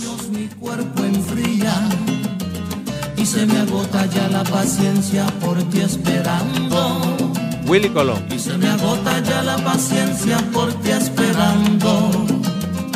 Que a veces yo te levante al rayar Y Andy Montañez. día, Y que el idilio perdure siempre al llegar la noche. Estás escuchando Menú Deportivo por tu 990 ESPN Deportes. Fernando Arriaza, un servidor, Broderick Serpa, junto a Leandro Soto y Ricardo Montes de Oca. Rafael Samper dice algo interesante A ver. respecto a lo de Luis Suárez. Lo que le sucedió a Luis Suárez pidiendo la mano en el área del portero, tal vez haya sido una confusión de él. Pero eso le sucede porque es una costumbre suya reclamar todo. Suárez sí es de los más. De los que se lanza haciendo las mayores gesticulaciones posibles. La teatrali- teatralidad más eh, eh, obvia y evidente y también de los que más reclama, que es un killer de área, que es un gran goleador. Una cosa no quita la otra. No, no, por supuesto. Yo creo que es uno de los mejores delanteros que ha dado Suramérica en general y específicamente Uruguay. Pero de allí a defenderlo ultranza y calificar de imbéciles a los que digan no, que, no, que pidió mano eh, siendo el portero el que la tocó, bueno, entonces ya, in- bueno, idolatras al jugador de modo que no permites que alguien diga algo que tú consideres reñido con el jugador. Ya se pierde la, la sindéresis y la objetividad. Y ayer, ayer precisamente nosotros hablábamos acerca de eso, cuando decíamos que eh, opinábamos nosotros dos, el único que no lo hacía era, era Leandro, y hay que respetar su opinión, que, que Venezuela eh, no es el favorito y que puede caer contra Argentina. Eh, precisamente, ¿no? Uno tiene su corazoncito puesto en la vino tinto, y lo decía yo ayer, pues bueno, mira, este, yo le apuesto a equivocarme, pero yo creo que Argentina va a ganar dos, dos goles por cero. Y, y- y cuando uno dice esas cosas, pues hace el ejercicio de objetividad, tratando de alejarse un poco de lo que el corazoncito te dice, ¿no? Y el corazoncito mío, pues pinta de vino tinto. ¿Qué le vamos a hacer? Así como el tuyo, Fernando. Y, y- cada uno de nosotros tiene su corazoncito puesto con, con ciertos equipos, con ciertos cariños, con ciertos amores que uno ah, eh, normalmente eh, atesora desde la infancia, inclusive, ¿no? Uno se hace fanático de los equipos normalmente en la infancia y logra hacer ídolos a los, a los jugadores y por eso y por eso te vuelves parte de los equipos. Bueno, yo creo que yo creo que eh, esta situación que pasó con Luis Suárez tiene que haber pasado muchísimas veces. Lo que pasa es que nunca hemos estado tan cerca del terreno de juego como estamos ahora, porque ha mejorado la tecnología de las cámaras, porque ahora tenemos uno, una tecnología de, high definition y de 4K que es una barbaridad, eh, de ultra high definition, que nos pone muy cerca y que vemos todos los detalles. Y que, y que estamos tan cerca que inclusive ahora nos percatamos de, de más errores que antes y ahora la gente dice, no, es que ahora los árbitros son peores. No, es que ahora estamos más cerca, ahora nos damos cuenta, ahora hay más cámaras, ahora estamos mucho más, mucho más al detalle y por eso nos damos cuenta de muchas más cosas, inclusive de ese tipo de cosas como que proteste y que pidas una mano al portero que quién sabe cuántas veces más ha pasado en la vida. Sí, son detalles de esos que, que no pasan desapercibidos y que tal vez antes, aunque ese fue muy obvio, muy elocuente, Sí. yo creo que ese en una transmisión de los 70 nos hubiéramos dado cuenta también. Además fue Luis Suárez. Sí. Si hubiera sido Brother y Serpa, entonces pasa por debajo de la mesa. Entonces más o menos por ahí quizá también tenga algo que ver, ¿no? Mira, aquí hay una buena noticia para los indios de Cleveland que han logrado sobrevivir. Vamos a ir con la NBA y, el- y los agentes libres, pero damos esta nota. Carlos Carrasco jugó, o sea, eh, eh, estuvo haciendo lanzamientos en el outfield ayer, que ya es un reencuentro con el terreno de juego. 120 pies. No, no especifican, simplemente soltó pelotas, play it catch. eh, en el outfield. No fue un trabajo específico ya en un camino de retorno, sino que fue el reencontrarse con el contacto uniformado en el terreno de juego luego de esa eh, condición sanguínea que no ha especificado Cleveland, que ha mantenido en total reserva respecto al lanzador eh, venezolano. Y Corey Clover va a reanudar un programa de lanzamientos esta semana, también en el camino de regreso, el as en la alineación, en la rotación de los indios de Cleveland. Lo bueno es que si ya lo dejan pisar el terreno de juego es porque completamente em, desestimado que pueda haber sido eh, una, una leucemia. En algún momento algunas personas lograron a mencionar que qué bueno que no es así. Que qué bueno, sea así, que no. bueno que no es eso, porque si lo están dejando pisar el terreno es porque hubo un despistaje eh, completo, porque si no, no lo dejaran pisar el terreno por, por la condición. Qué bueno.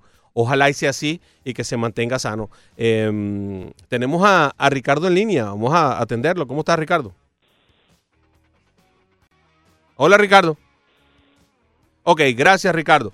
Vamos a hablar un poquito acerca de los agentes libres. Tenemos una lista gigantesca. La cantidad de agentes libres que hay por equipo es una cosa abrumadora, Fernando. No lo vamos a decir. Vamos a decir lo más importante. si Sí, no- sí, vamos a decir algunos. Eh, pero los tenemos por equipo. Em, ¿Tú quieres eh, comenzar? Sí, fíjate, antes que nada, vamos a, a mencionar lo que es un agente libre restringido, porque hay ciertas dudas en torno a ese concepto, ¿no? Eh, se trata de un jugador que terminó su contrato y la última franquicia en la que jugó tiene la opción de igualar cualquier oferta que reciba y así se quedaría con el equipo, o sea, con el equipo al cual pertenecía. Para poner un, ejemplo gráfico, eh, los casos más comunes son los novatos que terminan su primer contrato en la liga. Una vez que terminan ese contrato, se convierten en agentes libres restringidos, firman con otra franquicia, pero aquella a la cual pertenecía tiene sus derechos por 48 horas. Y si iguala la oferta de la nueva franquicia, se queda, lo trae de vuelta. Ellos tienen esa, esa primacía de tener, eh, de tener la posibilidad de igualar. Eso, eso tiene un valor eh, tremendo, sobre todo cuando, cuando hay esa afinidad por parte de la franquicia, que eso podría pasar con jugadores como Kawhi Leonard, por ejemplo, que tendrían, que tendrían esa posibilidad, ¿no? Que lo que van es buscando a ver quién le da la mayor cantidad eh, posible dentro de lo, dentro de lo que es el contrato. Eh, los Atlanta Hawks tienen disponible, yo creo que el nombre más sonoro que hay aquí es Vince Carter, a pesar de la edad, ¿no? Es el nombre más sonoro de los que son agentes libres en 2019 dentro de los Atlanta Hawks. Bueno, el, el caso de Kevin Durant con los Golden State Warriors, que es el nombre más sonoro allá afuera, ya se convierte en agente libre irrestricto porque mm, declinó la opción del jugador por 31 millones de dólares. Y Golden State es probablemente el equipo con, con mayor eh, eh, cantidad de nombres relevantes. En el caso de Clay Thompson también, que es agente libre irrestricto, pero que también sufrió una lesión seria al eh, dañarse su ligamento cruzado anterior y va a perder una buena parte de la próxima campaña, tal vez toda. Los Boston Celtics también podrían ver seriamente lastimada su alineación. Tienen como agentes libres irrestrictos a Al Horford, a Kyle Irving, a Marcus Morris y como restrictos a Terry Rozier. Eh, con estos nombres esto podría haber seriamente lastimado la conformación del equipo de los Boston Celtics de cara al 2020. Golden State también tendría de Marcus, de Marcus Cousins, por cierto, como agente libre irrestricto. Toronto no solo tiene a Kawhi Leonard como pues la principal figura, el más valioso de la final, como agente libre irrestricto, él no ha descartado volver a la organización canadiense, pero evidentemente va a ser, dadas las ah, lesiones de Kevin Durant y de Clay Thompson, probablemente pasa a ser el agente libre más codiciado porque está total y completamente saludable Kawhi Leonard. El equipo de Toronto también tiene como agente libre importante a Margasol y a Danny Green. Son dos de los agentes libres también de importancia del actual campeón de la NBA. Los Nets eh, tienen pendientes a DeMar Carroll, como irrestricto y como restringido a DeAngelo Russell, que son un par de nombres interesantes que también estarían eh, disponibles en la agencia libre. De Angelo Russell, dicen, ha tocado los Lakers como una posibilidad de volver al equipo californiano, pero al ser eh, restringido, pues tiene esa particularidad que mencionábamos hace, hace un momento. Con Jimmy Butler está ocurriendo algo interesante, esa agente libre y restricto de los Sixers de Filadelfia. Hay un rumor rodando en la NBA según el cual Houston lo adquiriría para cambiarlo y tendría negociado algo ya, cocinado algo ya en el camino para firmarlo y cambiarlo. O sea, Eh, no para quedarse con él, con Jimmy Butler. Lo que están pidiéndole a Filadelfia es que Filadelfia sea quien lo adquiera, porque ellos no tienen techo salarial, para luego, pa- para luego quitárselo ellos a Filadelfia. Porque el problema de Houston es que Houston no tiene el techo salarial, no tiene la, disponibilidad en este momento. Entonces la idea sería, lo firma Filadelfia, lo readquiere Filadelfia y entonces Houston se lo lleva por la vía del cambio. Es la, la, que, la que ha estado sonando en los últimos, en los últimos instantes. Bueno, la que yo leí eh, dice que los Rockets se reportó tratarán de eh, adquirir a Jimmy Butler y cambiarlo en el verano. Ok. Eh, Los Hornets de Charlotte tienen disponibles a Kemba Walker y a Jeremy Lamb. Son los nombres más ah, interesantes. Por fin, vamos a ver si Kemba Walker consigue estar en un equipo que sea ganador para que tenga algún chance, ¿no? De poder brillar como, como lo merece. Porque es uno de los grandes jugadores de la NBA que menos brilla, que menos luce. Siempre ha estado en equipos muy, muy, muy malos. Demasiado malos Kemba Walker. Volviendo un momento, sí, eh, ese es un caso interesante y Sí. puede ser un agente libre con un upgrade inmenso. Puede ser el agente libre, tal vez, eh, de, de De menos- mayor desarrollo. Sí, Y lo ponemos un premio. que tenga menos eh, relieve su nombre entre los que están allí, pero que tenga un upgrade y crezca para tener los años carrera eh, en las próximas temporadas Kemba Walker. Volviendo un momento a lo de Jimmy Butler, ciertamente mm, Houston no tiene el dinero, no tiene el espacio para el dinero. Lo que están tratando ellos de hacer, mirando el reportaje como tal, es salir de Clint Capella y Eric Gordon, o al menos uno de los dos, crear el espacio en la nómina, en, en- en el dinero, en, eh, en el espacio salarial. En el tope, sí. Entonces, traer a Butler, pero no para quedárselo, sino para cambiarlo.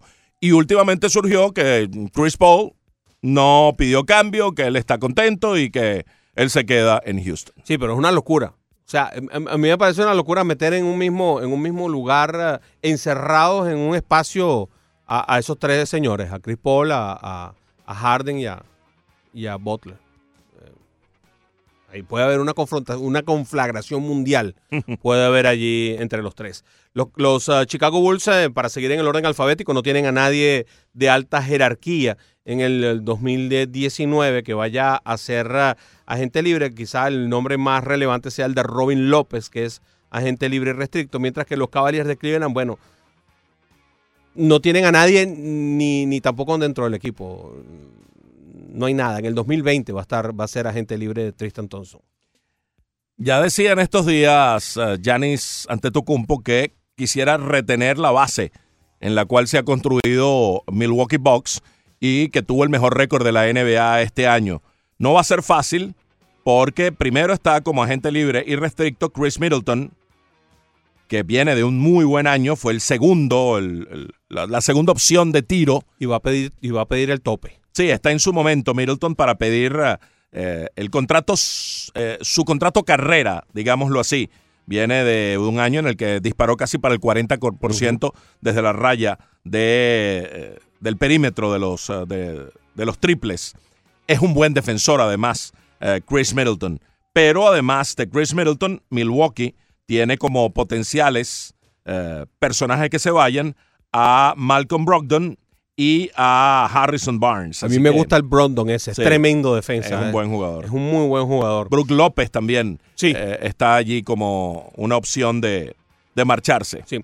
Eh, los Nuggets de Denver tienen como todo, como eh, el principal a Paul Millsap, aunque hay una opción del team que se podría quedar con. Este sería el nombre más relevante, pero además de ellos, como restricto, está como restringido, está Trey Lyles y tienen eh, como irrestricto a Isaiah Thomas, uno de esos jugadores que se perdió en, en medio de las lesiones, los cambios. Se perdió allí, lamentablemente, Isaiah Thomas. Hay un jugador que causa curiosidad en el mercado y es eh, Kristaps Porzingis de los Dallas Mavericks. Él causa interés, eh, viene de una lesión seria, es un tipo muy alto que parece delicado y que sus piernas no parecen tan sólidas como para eh, tener una larga carrera en la NBA. Se le rompió el ligamento cruzado anterior cuando todavía estaba con los Knicks de Nueva York. No juega desde la temporada 2017-2018. Es, es agente libre eh, restricto, en este caso, eh, Kristaps Porzingis. Y mm, se dice que los Mavericks de Dallas, ante la oferta que reciba Porzingis, ellos la van a igualar para retenerlo. Es lo que está sonando en el ambiente. Los Rockets de Houston tienen ah, disponible, el nombre más relevante es Nene Hilario, que tiene una opción, por cierto, del jugador.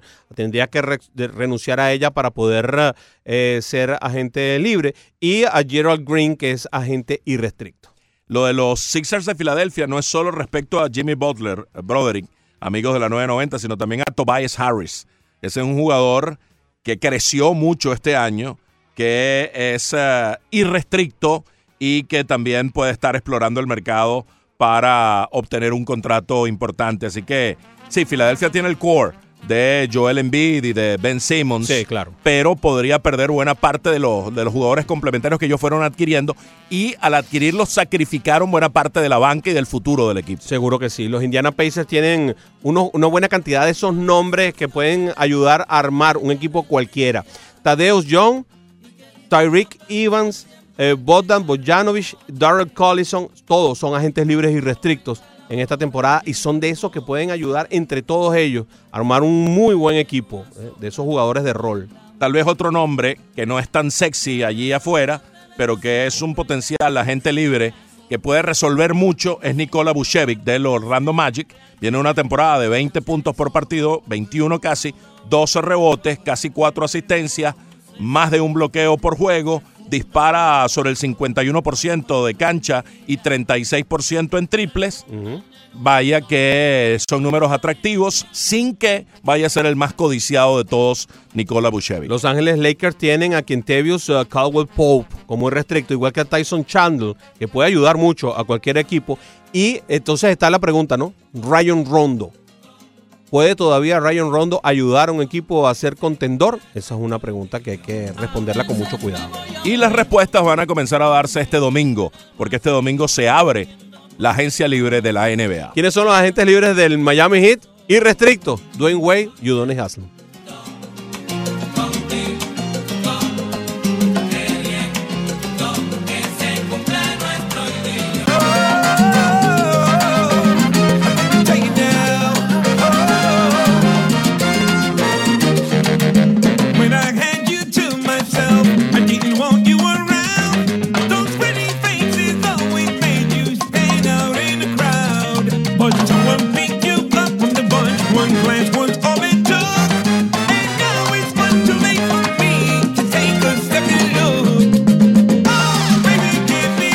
Zucker y Tito Nieves.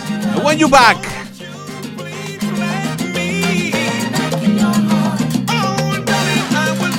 Quiero hacer una corrección. Había dicho que el coro que tenía el señor eh, Willy Colón era eh, con el gran Andy Montañez. No, no, no, no es así, no es con Andy Montañez. Es uh, Cuco Rojas, que hace el coro anterior, el de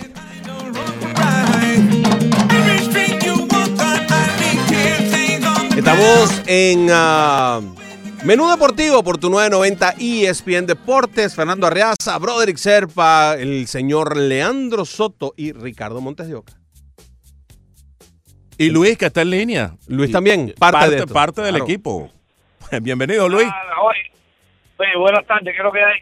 Hola. Aquí ando, por- saludos para todos ustedes ahí. Saludos, Todos igual. días Y sigan con, la, sigan con el deporte y la cultura, como siempre digo, que les queda muy bonito el programa. Yo camino con ustedes 130 millas, estoy por Ah, aquí. qué por- bueno. Gracias. ¿Dónde Ahora está? estoy aquí en, en Co- Columbia, San Carolina, aquí cerca más o menos unas 10 millas ahí. Ya. En South Carolina. Entonces, sí, en San Carolina. Hoy ya cogí el I-26 para buscar el 95, por ahí para por ahí para allá, voy para Miami. Oye, entonces, amigos míos, yo lo que le quería comentar, porque, mira, Zach Gallen y este muchacho Jordan Yamamoto, vamos a suponer que tengan la próxima apertura de calidad. No excelente, de calidad, tres carreras menos para abajo en el sexto inning. ¿Qué harían ustedes? Porque ya este, ¿cómo se llama este pitcher? Que yo lo quiero siempre en mi equipo, Pablo, Ureña. Pablo Ureña. ¿Qué harían ustedes como Mane? No como Mane, por favor, sino no. Como con Ureña y con el otro muchacho que, que pichó ayer, ¿cómo se llama? Eh, Richards. eh, que, ajá. No, no, no, Richard no, el que está lesionado. Que cuando- Caleb, Caleb Smith porque- lanzó ayer y- Caleb y, Smith, ponchó a tiene 11, por cierto. Ajá. Ayer, pues sí. Ajá. Ocho seguidos, igual un récord en la Liga Por eso AA. estoy diciendo, por eso estoy diciendo, pero tenemos todos muchachos, Gallen y Yamamoto, que han hecho dos papeles, suponiendo que hagan otra apertura de calidad los dos. Sí. ¿Qué harían ustedes como manager cuando suban eso, eh, cuando se dé la, la situación de, de Ureña y el otro? Porque Ureña tiene que subir, el otro igual, pues, para mí. Sí, ¿Qué harían ustedes? Los escucho por la radio y sigan haciendo un buen programa. Gracias, Luis. gracias. Lo de Ureña es para, para luego. Ureña Sí, está en la lista de incapacitados de 60 días y reaparecería solo en agosto. De manera que no es algo inminente. Pero lo de Kelly Smith sí. Decía Mattingly ayer, Smith, él seguramente se siente listo ya para volver, pero preferimos que haga una salida más Correcto. de rehabilitación. Entonces va a ser una más. Y allí va a venir la decisión y yo creo que va a ser Eliezer Hernández, el que no lo ha hecho mal, ha lanzado bastante bien también, pero no de manera tan brillante como Jordan Yamamoto y probablemente a Zach Gallen lo quieran ver un poco más, independientemente de que hoy no le vaya bien, vamos a poner ese escenario. A Gallen le van a dar varias salidas más y probablemente Smith en el momento de ingresar, reingresar a la rotación, sería por Eliezer Hernández. Sí, diera, diera toda la impresión. Eh, eh, eh, este muchacho eh, Smith tiene un puesto asegurado en esa rotación. Él es miembro de la rotación. Habría que ver más bien qué sucede con estos muchachos cuando pueda regresar Pablo López. Entonces ahí sí, ahí sí, ahí sí habría una superpoblación. En este momento todavía no la hay. Hay puestos en- entre- dentro de los cinco de la rotación. Pero Pablo López, que pareciera, y no estamos seguros, que podría volver antes de lo que puede volver eh, Ureña, entonces ahí sí se crearía esa superpoblación y habría que tomar las decisiones de rigor que haya que tomar. Y yo creo que uno de los dos jovencitos pues terminaría bajando a las, a las ligas menores, sobre todo los más jóvenes. Y hay que ahorrarles picheo, También. ahorrarles innings a todos ellos, de manera que a nadie lo van a sobrecargar de trabajo y administrándolos bien, todos se van a mostrar, todos van a tener su vitrina y todos van a enseñar cuán buenos son de cara al futuro a asegurar una rotación o un puesto en la rotación. Eso llevó también esa superpoblación a Michael Hill a, as- a asomar la posibilidad, a sugerir que eh, los Marlins estarían dispuestos a cambiar picheo, porque hay una sobrepoblación, porque hay mucho picheo, tanto arriba como en las granjas, y eso pues puede llevar a compensar a... ¿Qué es lo que tienes en superávit? Bueno, es muy normal. Cambias un pitcher para buscar profundidad en otros departamentos donde no lo tengas. Y sobre todo porque así, así empiezas a tantear el mercado, ¿no? Tú dejas salir este tipo de informaciones con esa, con esa idea, con la idea de que las páginas especializadas como RotoWord, etcétera, etcétera, se encarguen de, de hacer correr la voz y entonces te empiezan a llegar ciertas y determinadas ofertas, ¿no? Empiezas a tantear un poquito cómo está el mercado, en qué lanzador se están interesando más, cuál podría tener mejor movilidad en un momento determinado, pero tú tienes tus spots realmente comprometidos. Estas pasadas por la lista de lesionados. Han venido a facilitar también un poco cómo va a tomar las decisiones Mattingly hacia final de la temporada para tener que dar el descanso a estos lanzadores que han pasado por un buen rato en la, en la lista de, de lesionados que los ayuda, que lo ha ayudado también a ahorrarle innings, sobre todo cuando has visto que lo que viene de abajo ha tenido esta, estas ah, salidas magistrales que hemos visto de Yamamoto y de Galen hasta ahora.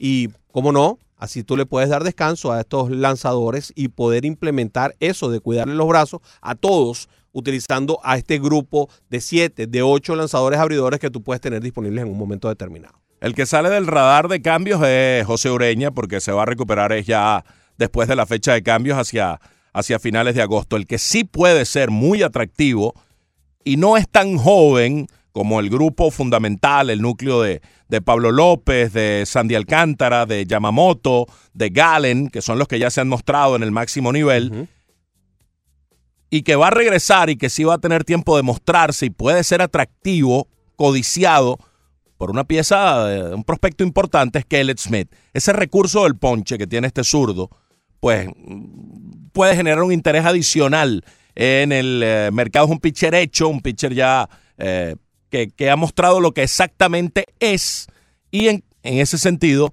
puede ser una pieza atractiva de cambio. Está Ricardo en línea, ahora sí. Ricardo, bienvenido. ¿Qué pasa, muchachones? ¿Cuántas cosas por ahí? ¿Cómo te va? Ricardo, estás muy sereno hoy. No, porque tengo catarro. ahí. Ah, caramba, ya. Detecté algo extraño ahí. Con un cocimiento, con un cocimiento. Entonces, después cuando llegué a la casa, el elefante me tenía una sopa eh, eh, de pollito con fideo y eso. Oye, Oye, pero le- si le te el elefante te consiente. Sí, ella se come, sí, sí, ella se come todo el caldero completo y me deja a mí la, la sobra la que me deja a mí. Te deja, Es triste, se come el pollo y te deja el caldito. No, no, me deja el huesito. huesito, huesito de chabacano. Sí, Óyeme, vamos al tema, vamos al tema. Venga. Mira, Fena, desde por la mañana estamos hablando del estadio de los Marlins. Mira, yo, estos muchachos de ahora, los hijos de Víctor Mesa, los hijos de Burriel, yo no los vi jugar nunca. Sí vi jugar a los padres. No eran de mi equipo porque yo eran de las villas. Y tú sabes, yo soy solito de los industriales, de La Habana, de la capital. Mm. Ahora, yo te voy a decir algo.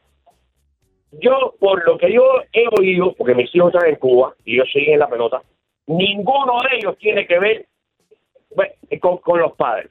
Víctor Mesa era un primer parte, que era tercer parte en el equipo de las villas. Era primer parte porque tenía Muñoz, tenía Cito Hernández, a, a Cheito Rodríguez, tenía Héctor Olivera, el padre. Pero yo quisiera que tuviera aquello. El- el- no tiene nada que ver una cosa con la otra. Los mismos hijos de Gurriel.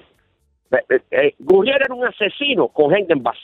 Yo no sé si tú, tú tienes que haber visto jugar a Gurriel. a Sí, Lourdes sí, lo vi, Gurriel, cómo no. Ah, bueno, Lourdes Gurriel era un tipo que él se bateaba normalmente de 4-2, de 3-2, de 5-2. Era muy difícil que se fuera en cero, porque tenía una vista, tenía una zona de strike que era un fenómeno. Pero a la hora de venir con gente en base, brother, para que era un criminal de guerra. Criminal, para eso era espantoso. Eh, o si no era doblete te- entre Juan y Pedro, era jorrón. Era esto es espantoso. Estos muchachos, ninguno. Esto mismo, este, este que llamó hace un rato que dijo que fui, fui es lo más malo que he visto yo en pelota. Yo no he visto un pelotero más malo. Yo- vaya, si todavía me hablara, me, hablara que trajeran a este primera base, que tampoco lo vi jugar, pero sí ha demostrado aquí que, ¿cómo se llama? Eh, El que juega con, con Chicago White Sox, eh, Pica Abreu. Sí. Eh, Ese sí, ese sí batea, ¿ves? Eh, no, es- no tienen averaje, pero da jorrón, impulsan Ah, muy una cantidad consistente. de carrera. Sí. Es muy consistente. Y están con equipos malos, porque están con equipos malos. Si tuviéramos otro equipo, impulsara mucho más.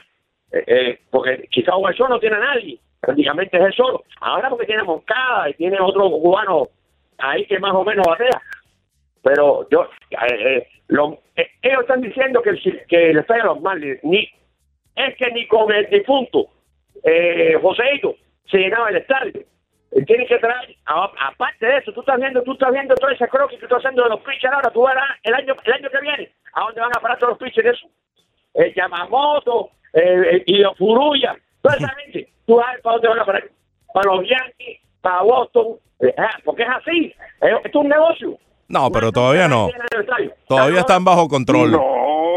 Todavía están bajo control por varios años todos ellos. ¿Qué control y control, Fernan? Sí, es un sí, sí. Yamamoto está por control por, lo- por, por los próximos seis años al menos. Claro, igual Así que que, o sea. Gallen y, y los propios Pablo López y, y Sandy Cinco años Alcántara. tiene a Pablo López. Así que eh, sobre ellos se puede construir una muy buena rotación de picheo. Mira, antes de irnos, Imagínense porque- ustedes. Imagínense. Exacto. Antes, antes de irnos, pues son las 12 y 55. Quedábamos en, en, eh, mirar inside the numbers, inside la racha de jonrones de los Yankees de 28 juegos consecutivos, conectando cuadrangulares que se estableció ayer con DJ LeMagio sacándola como primer bateador. Cuando dieron un jonrón durante la racha, tuvieron marca de 4 y 9. Cuando dieron dos honrones, tuvieron marca de 8 y 2. Cuando dieron tres o más, 5 y 0. Durante la racha de 28 juegos seguidos conectando honrones, 17 ganados, 11 perdidos, pero especialmente últimamente han ganado 10 de 11. Y en general, los Yankees, cuando han tenido partidos de múltiples honrones, tienen 32 ganados y 3 perdidos en toda la campaña. Fantástico. El Comité Olímpico Internacional ratificó ayer en Lausana la suspensión a la Asociación Internacional de Boxeo. Está suspendida, pero el boxeo sí va a estar en Tokio 2020. Lo que pasa es que el torneo de boxeo de, la- de las Olimpiadas no lo, va a no lo va a organizar la Asociación Internacional de Boxeo. Imagínate tú, ¿y quién va a organizar una cosa como esta? Bueno, estas son las cosas que pasan cuando el COI empieza a tomar decisiones individualmente. ¿Cómo estás? Ayer llegó la mitad de la campaña para los Medias Rojas de Boston. 81 juegos, 44 y 37 la marca que debe considerarse bastante buena para el inicio que tuvieron. No tan buena, evidentemente, como la del año pasado. El año pasado, a estas alturas, tenían 10 victorias más y 10 derrotas menos. 54 y 27 respecto al 44 y 37 que tienen este año. Pero ¿saben qué? Los Yankees tenían también mejor récord el año pasado. 52 y 26 y estaban a medio juego de Boston. El tema es que Boston ahora está un poco relegado respecto a Nueva York. Nos tenemos que despedir, señores. Diga adiós, Leandro. Hasta luego, Broderick. Mañana continuamos en el Rollo Deportivo a las 9 de ¿Te la parece? mañana. No, te lo puedes perder. Ya está por empezar, si es que ya no empezó, ya está por empezar el juego. Faltan 6 minutos 15 segundos para que comience la trivia de actualidad Media Group. Sí, señor, y yo les deseo que tengan un juego y una tarde para dar Grand Slam. Menú Deportivo es traído a ustedes gracias a PICC, la empresa de tasadores públicos número uno de toda la Florida. Llámelos al 786-290-3663.